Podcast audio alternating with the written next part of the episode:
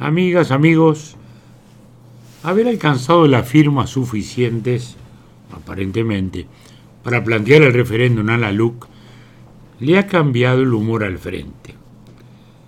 Luego de una etapa de desaliento y desorientación, ha pasado a otra, de igual o peor desorientación, pero movido ahora por una euforia agresiva.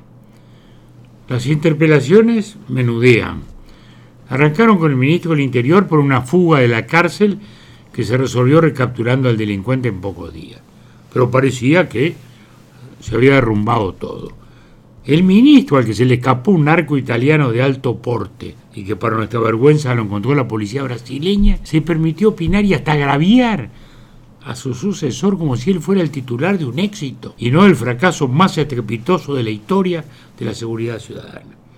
Después siguieron con el Ministerio de Defensa Nacional y según todas las opiniones el diputado interpelante fue de tal modo vapuleado como no se veía desde hacía años. Mientras tanto se lanzan contra la LUC.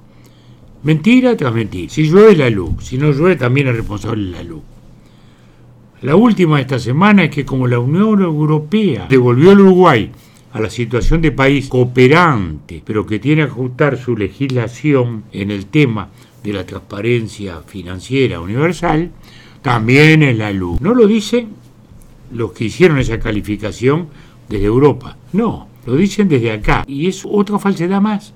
Como es tradicional, nuestro país solo graba las rentas generadas acá mismo por personas físicas, no graba las que se puedan haber generado afuera. La nueva tendencia en el mundo es hoy aparentemente es grabar de modo universal. Entonces, acá no es que cambió la legislación uruguaya, cambiaron los criterios en Europa.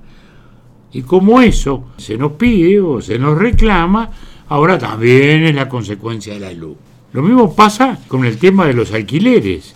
Acá no se toca ni una línea del actual sistema de alquileres, nada. Pero, como se ha agregado un nuevo derecho para mucha gente que no podía alquilar porque no conseguía garantías, se generó un nuevo sistema que trata de que propietarios que no estarían dispuestos a alquilar sin garantía acepten hacer un arrendamiento en la medida en que tengan la posibilidad de un desalojo rápido.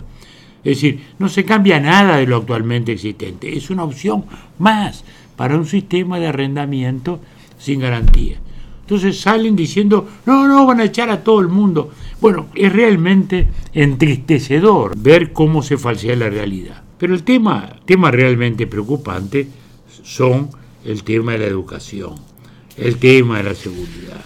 Esos son los temas más acuciantes. Si acá cayera la luz, volvemos al gobierno de las FENAPES, volvemos al, al gobierno de las gremiales estas que no han tenido el menor escrúpulo en dejar a los niños sin comer en las escuelas por paros absolutamente irresponsables, sin ninguna causa a la vista.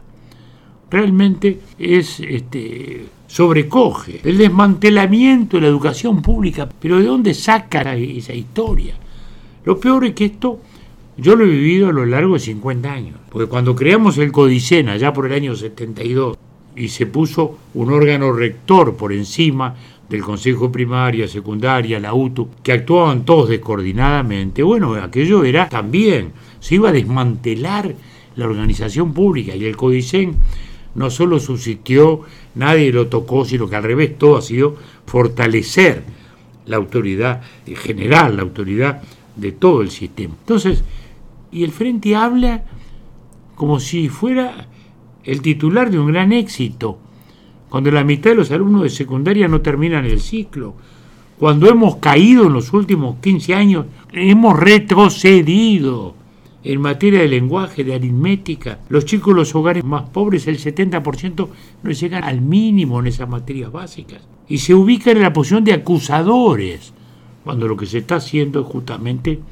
afirmar, más que nunca, la educación pública. Lo mismo pasa en la seguridad.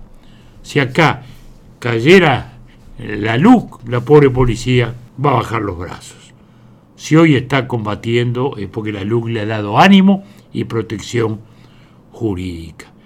Sería algo realmente estrepitoso, un proceso de reversión, un retroceso del país. Por eso que tendremos que votar, cuando se nos convoque, el no a este referéndum. Hasta la próxima.